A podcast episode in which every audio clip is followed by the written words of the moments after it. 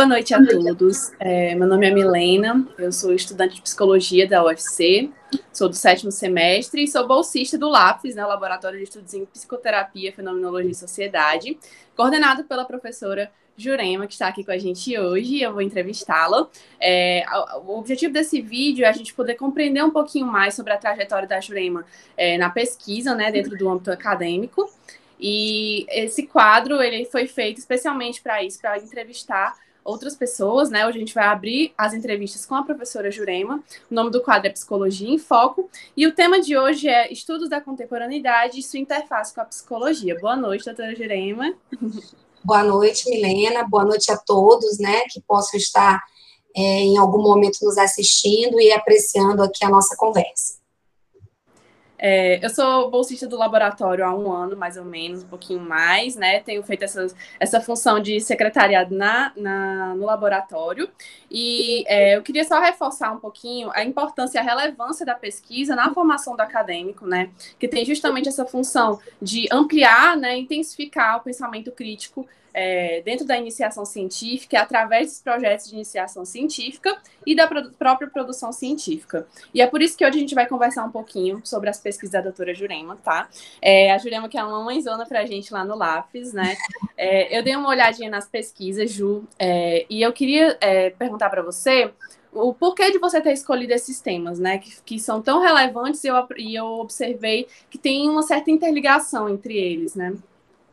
Perfeito, Milena, perfeito. Na verdade, é, essas pesquisas, essas temáticas foram surgindo no decorrer da minha, da minha aproximação com a própria carreira docente, né, com a própria carreira acadêmica.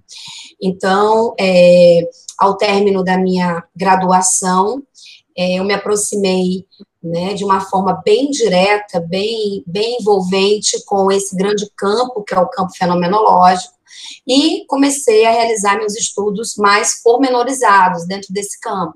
Então, eu realizei a minha especialização, meu mestrado, enfim.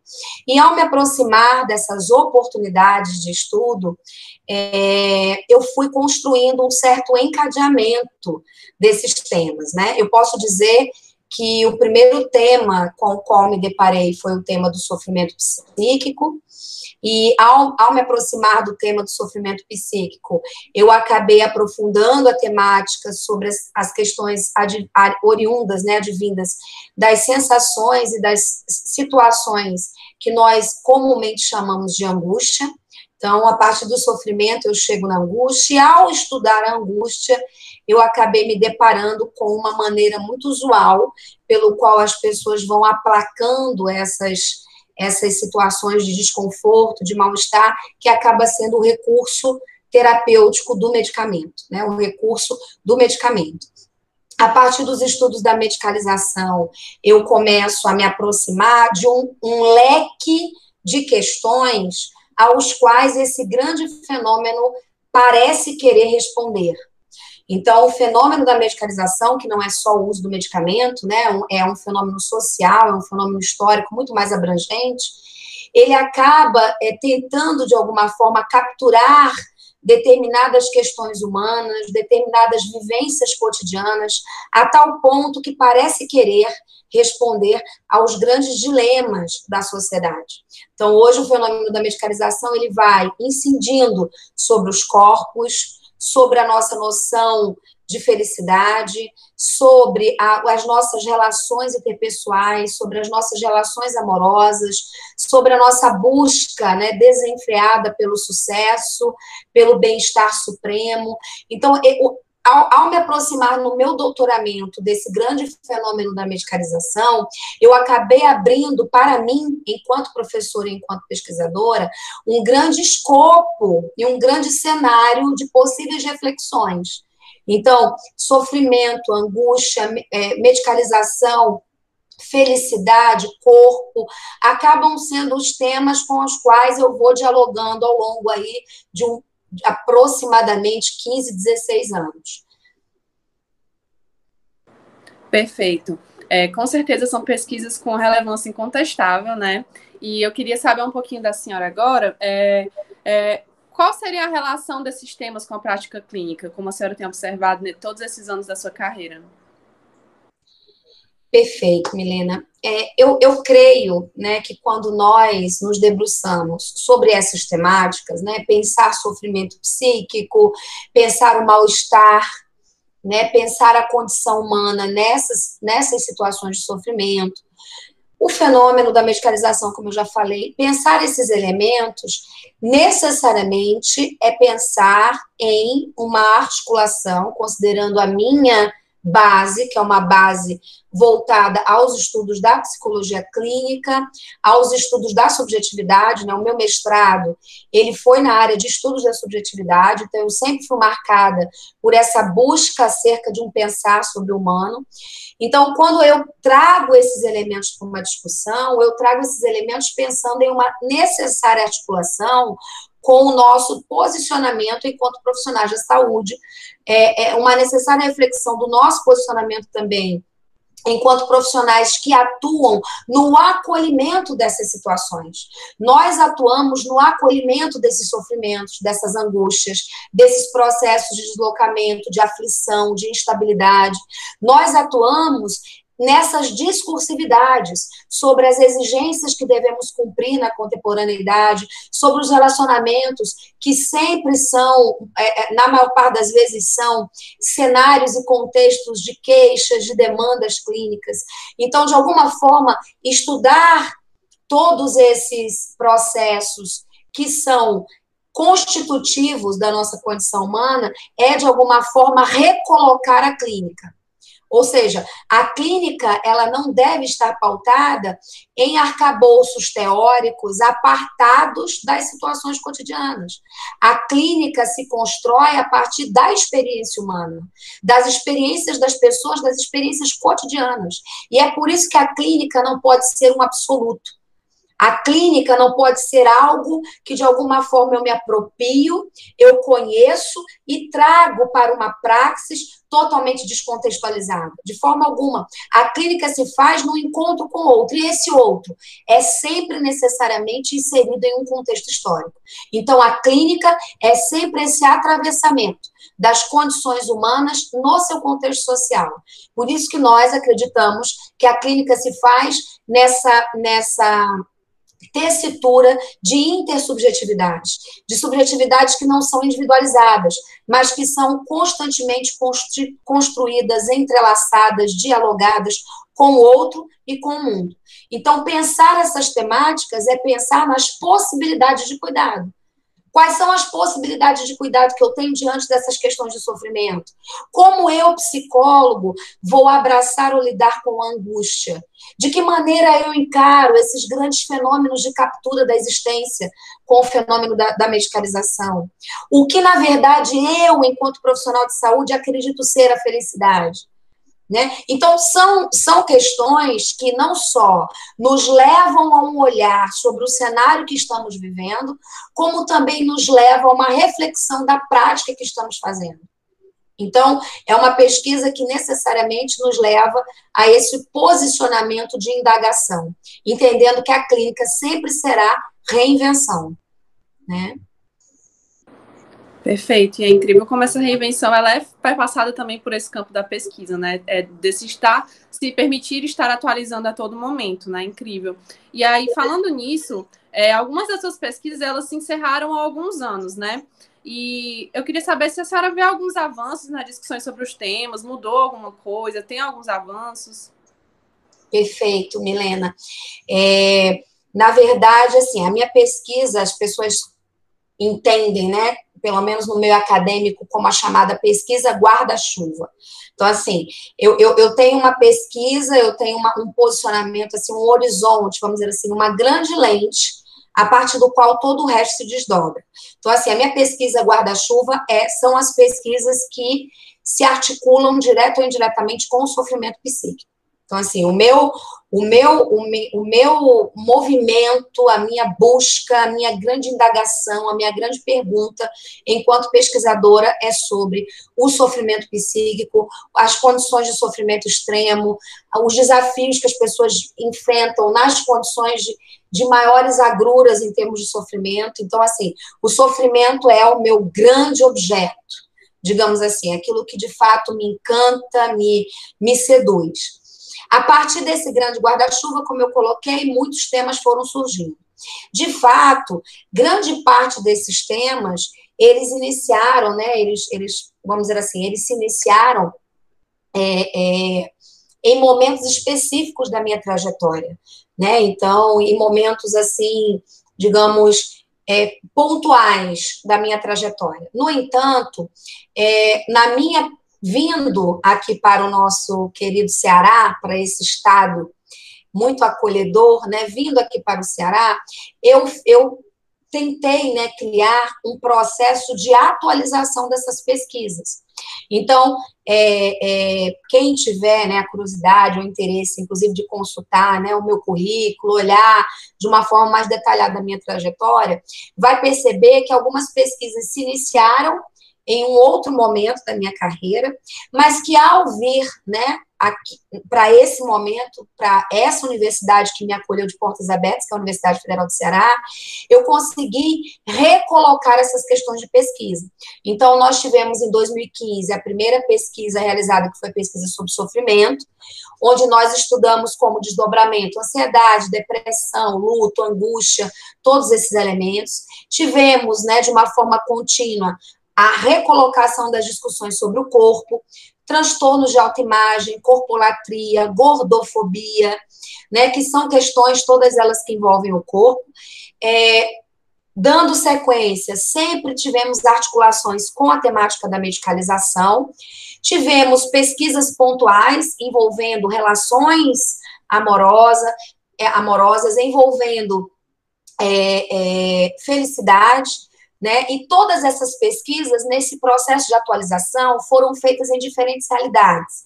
Algumas foram feitas na realidade da clínica escola, a partir do campo da clínica escola da UFC, outras foram de base teórica, né, análises mais teóricas, outras foram feitas por meio de é, é, coletas qualitativas de entrevista, em termos de realizar entrevistas com as populações aos quais o laboratório se percebe inserido, né, o laboratório tem uma aproximação muito grande com a rede de saúde do município de Fortaleza, então isso colabora para uma atualização desses temas.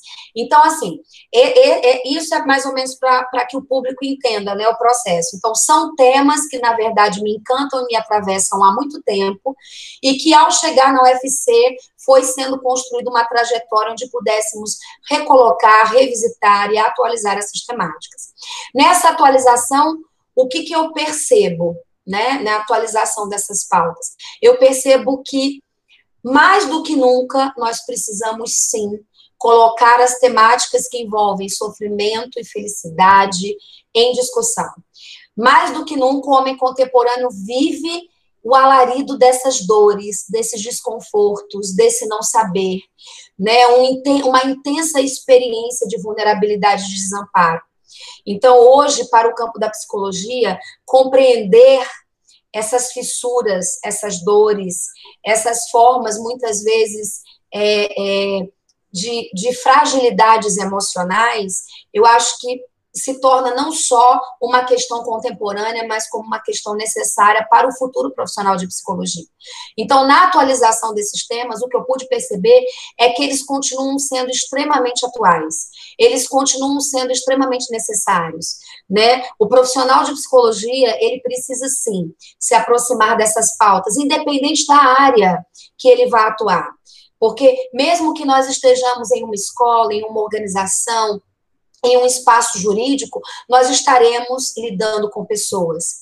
E quem lida com pessoas lida com saúde mental, com sofrimento, com expectativas, com medos, com inseguranças. Então, essas pesquisas que o laboratório realiza são pesquisas amplas, significativas e que nos ajudam a pensar o modo de viver contemporâneo. E já puxando esse gancho da contemporaneidade, né? É, todas as pesquisas elas são atravessadas por essa questão da, da contemporaneidade, né? Que a senhora produziu. É, a senhora poderia definir um pouco melhor esse período? É, como você compreende quais são os aspectos mais relevantes no momento é, com relação à sua análise? Perfeito, né? Por que essa articulação com a contemporaneidade? É, obviamente, isso é uma questão de um posicionamento e de uma escolha minha enquanto pesquisador. Mas é um posicionamento que ele não é assim arbitrário. Ele é um posicionamento atravessado por inspirações e fundamentações teóricas das quais eu compactuo, eu acredito e eu, de alguma forma, abraço, né?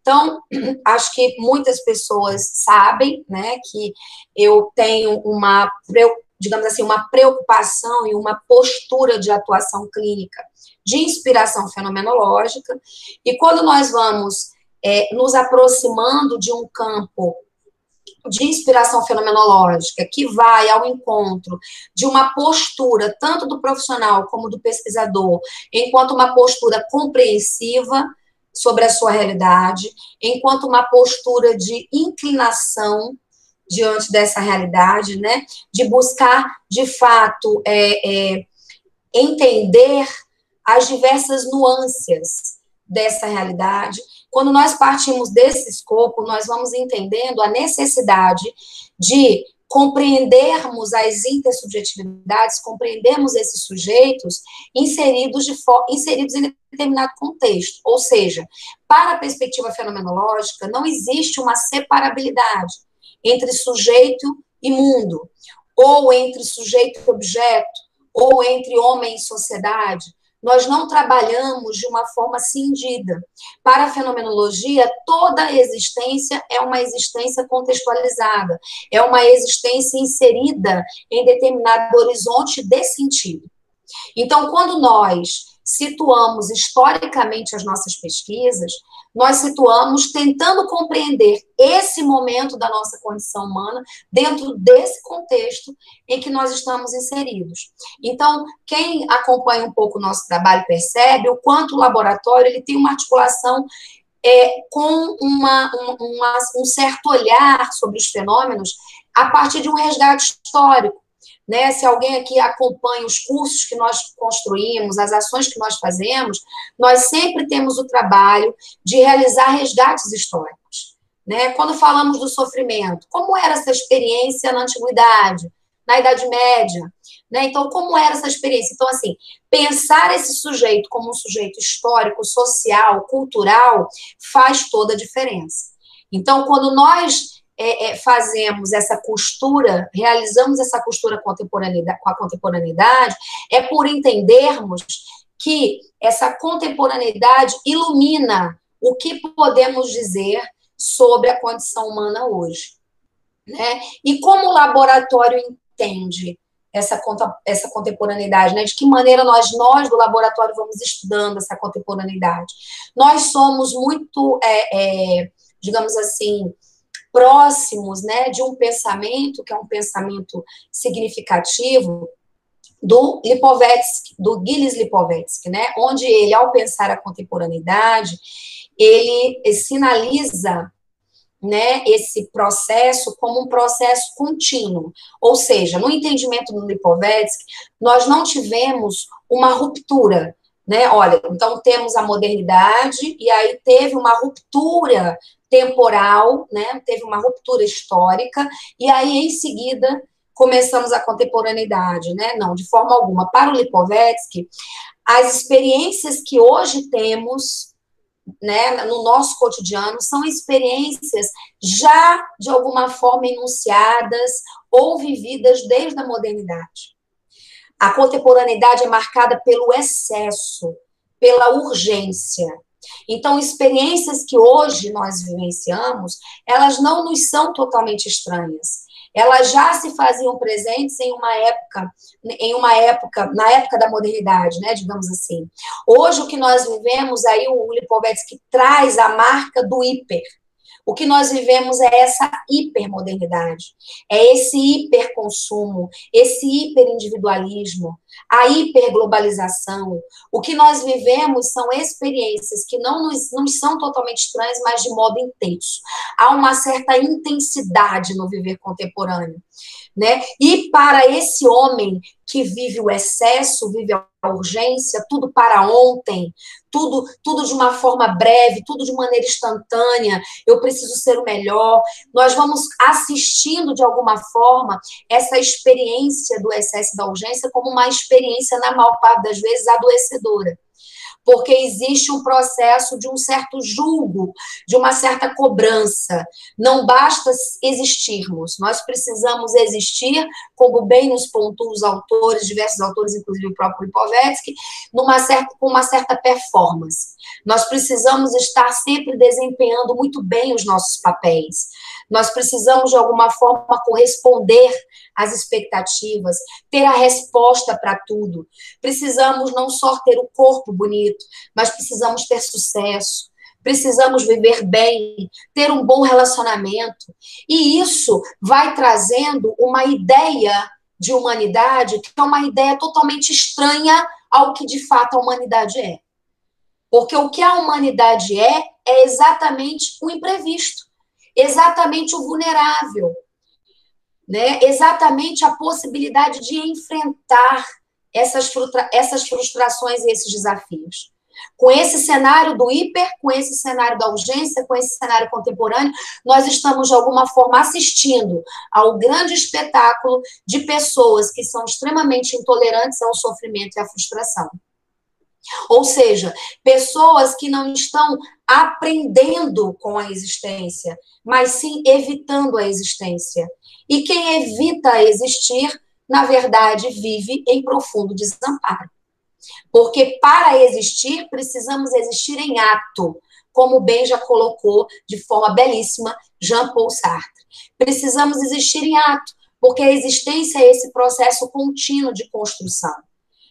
Né? Então, de que modo nós estamos nos construindo? De que modo nós podemos olhar para essa contemporaneidade e pensar uma prática em saúde que não corrobore com esses ideais, mas que, na verdade, faça a existência, traga para a existência uma criticidade, uma reflexão.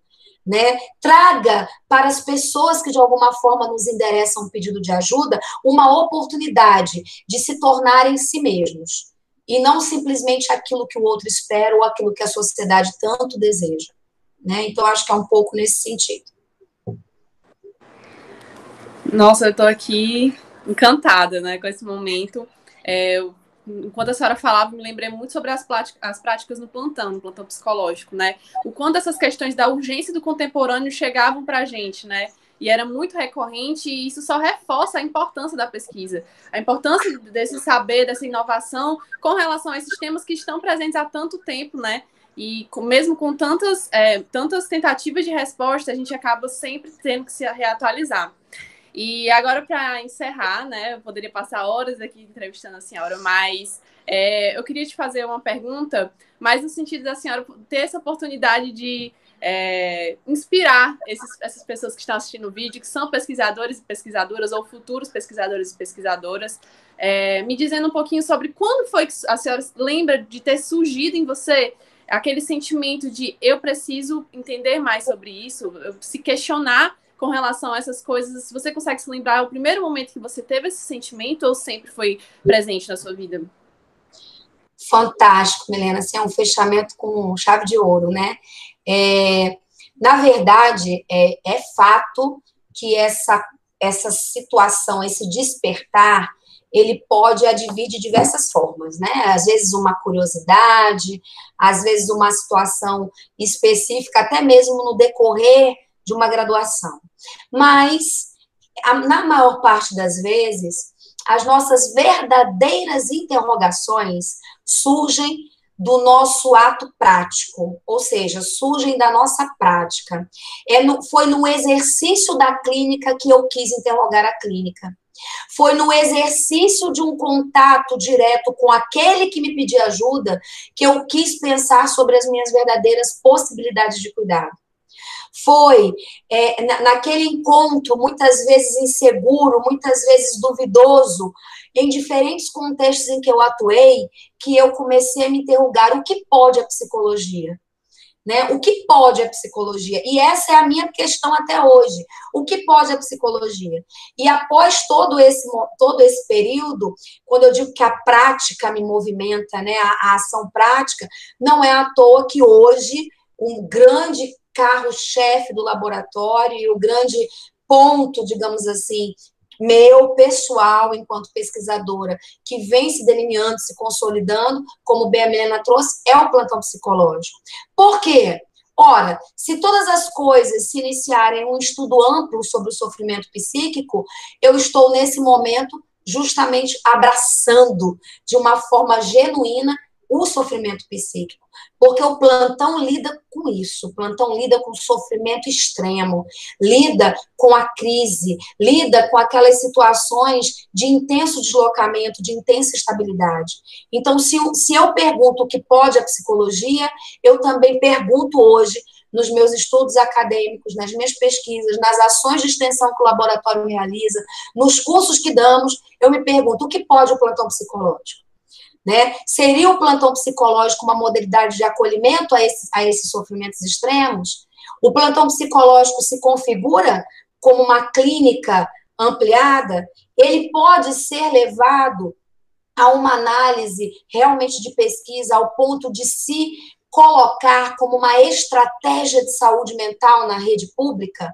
Então, são questões que eu venho há 10 anos, de alguma forma, me, me aproximando, e de 2019 para cá, desde o momento em que o LAPFIS sediou um curso específico para os profissionais da rede do município de Fortaleza, nós sediamos um curso de plantão psicológico em 2019, para profissionais da rede, conseguimos atingir 450 profissionais, e foi, assim, um sucesso muito grande, foi um marco para a nossa universidade, para nosso laboratório, e desde então, os membros do LAPFIS, as pessoas que me acompanham, vêm junto comigo nesse olhar, nesse zelo, nesse cuidado sobre o plantão psicológico. Eu diria que hoje é, um, é uma das pautas assim mais centrais para mim, em, pessoalmente falando, né, enquanto Jurema e também enquanto professor. Acho que é isso, Milena.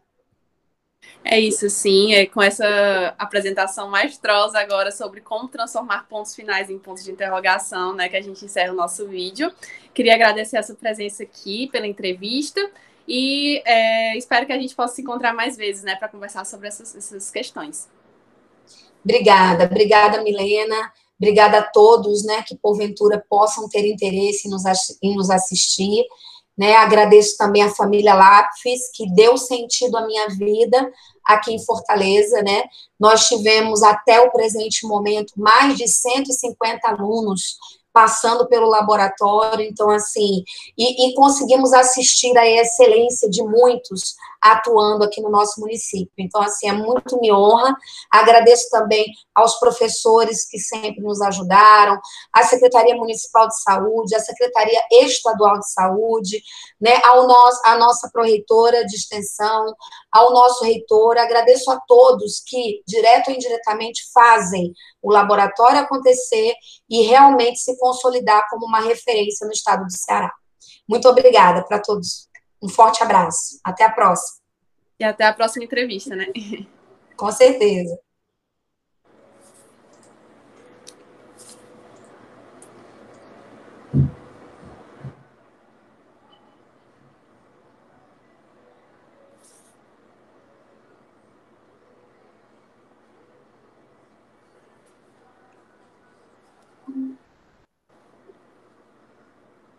Deu certo?